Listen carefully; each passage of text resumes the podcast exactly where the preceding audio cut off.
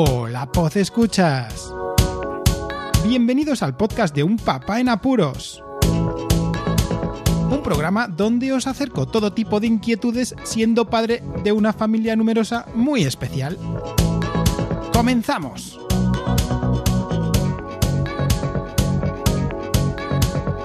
Hola a todos, bienvenidos a este episodio número 237 de Un Papá en Apuros. Antes de nada, quiero mandar un saludo enorme a Álvaro Carnero.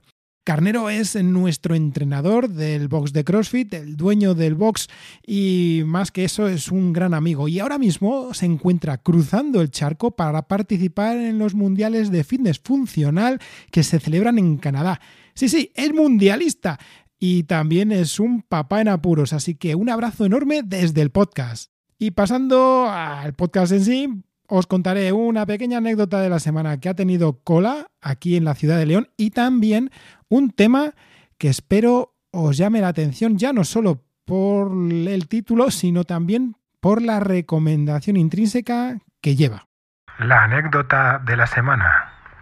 Un día de esta semana estaba volviendo de llevar a los más peques al colegio y venía caminando por la calle y vi que mucha gente se daba la vuelta y miraba como al bordillo de una zona donde los coches estaban aparcados. Bueno, yo me fui acercando y claro, según me fui acercando, vi incluso una señora, una señora de avanzada edad, que me agarró y me dijo, tú lo estás viendo, ¿verdad, hijo? ¿Qué era lo que estábamos viendo y que nos estábamos quedando todos atónitos? Pues que había un corzo pequeño incrustado en la rejilla inferior de un coche y el coche estaba ahí aparcado como si nada. Sí, esa rejilla que existe en muchos coches donde se encuentran a la misma altura los antinieblas delanteros, pues en esa rejilla se encontraba un corzo, evidentemente muerto, incrustado. Posteriormente supimos que ya habían llamado a las autoridades competentes y que según las declaraciones de la persona dueña del vehículo, comentaba que es que creía que era un bache lo que dio y que bueno, que no se dio cuenta que llevaba un corzo. Es que es increíble.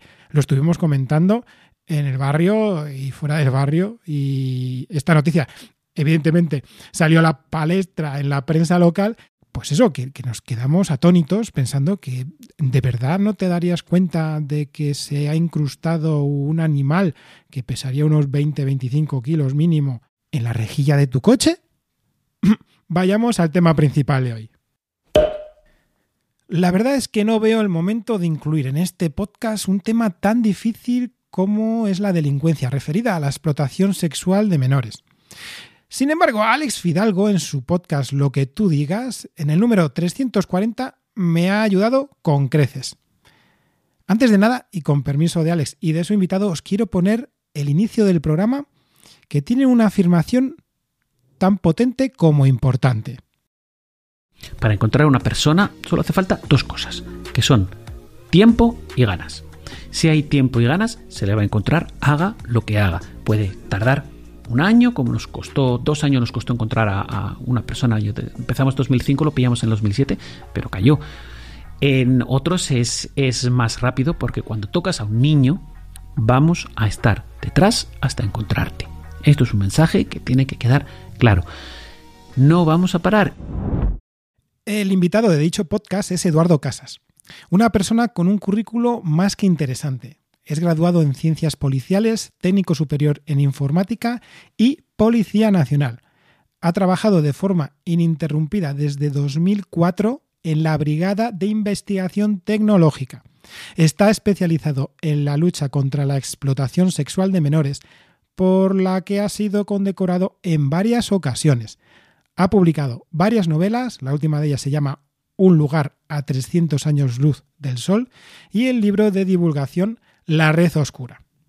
Como podéis imaginar, el tema del podcast es la delincuencia asociada a esa horrorosa explotación sexual a menores. Es importante porque hay ciertas cosas en este podcast que, bueno, tienen que extraerse y quedarse bien grabadas en nuestros cerebros, ¿vale? El delito, para que sepáis del que trata, consta de visualizar, poseer, intercambiar o producir, y esto último ya lleva agresión sexual asociada sí o sí imágenes donde se vea a un menor de 18 años en una actitud sexual. ¿Habéis oído, no?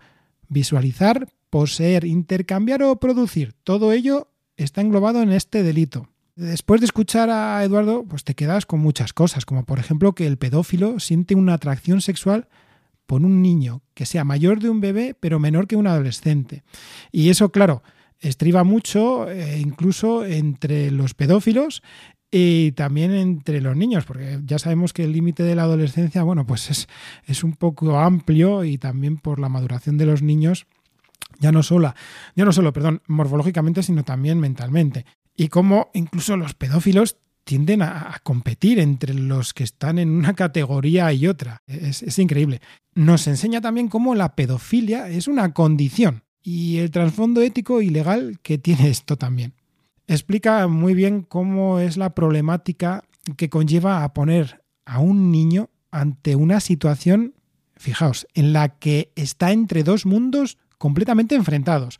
Uno es la persona que debe confiar el niño, por ejemplo, un docente, un padre, un tutor, y la persona que le hace estas barbaridades, que es la misma.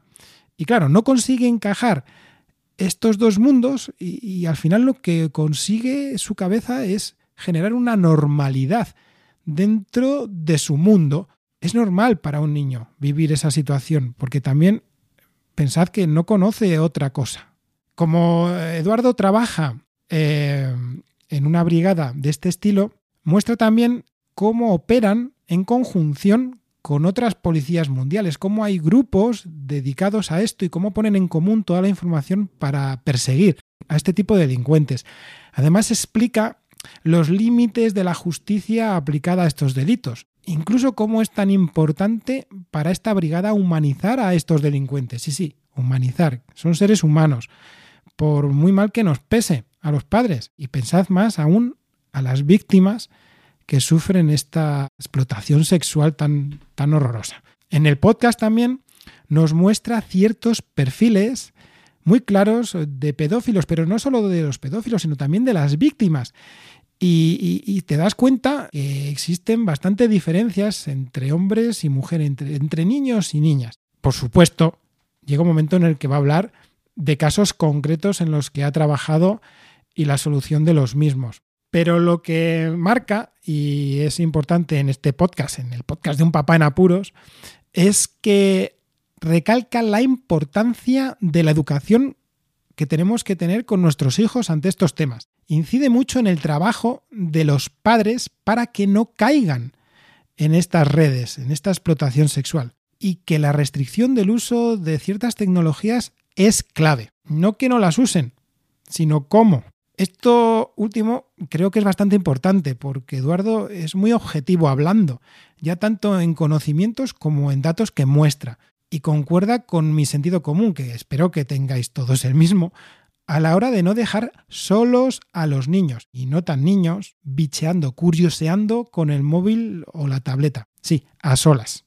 Más de dos horas de episodio que recomiendo a todos los padres fervientemente y que, según dice el locutor Alex Fidalgo, es un episodio tan duro como necesario. Os dejaré en las notas del audio todos los enlaces al podcast en cada una de las plataformas de difusión, incluso visual, porque también tiene video podcast en YouTube, y también el enlace al perfil de Eduardo Casas en X, X, antiguo Twitter, por si lo queréis seguir.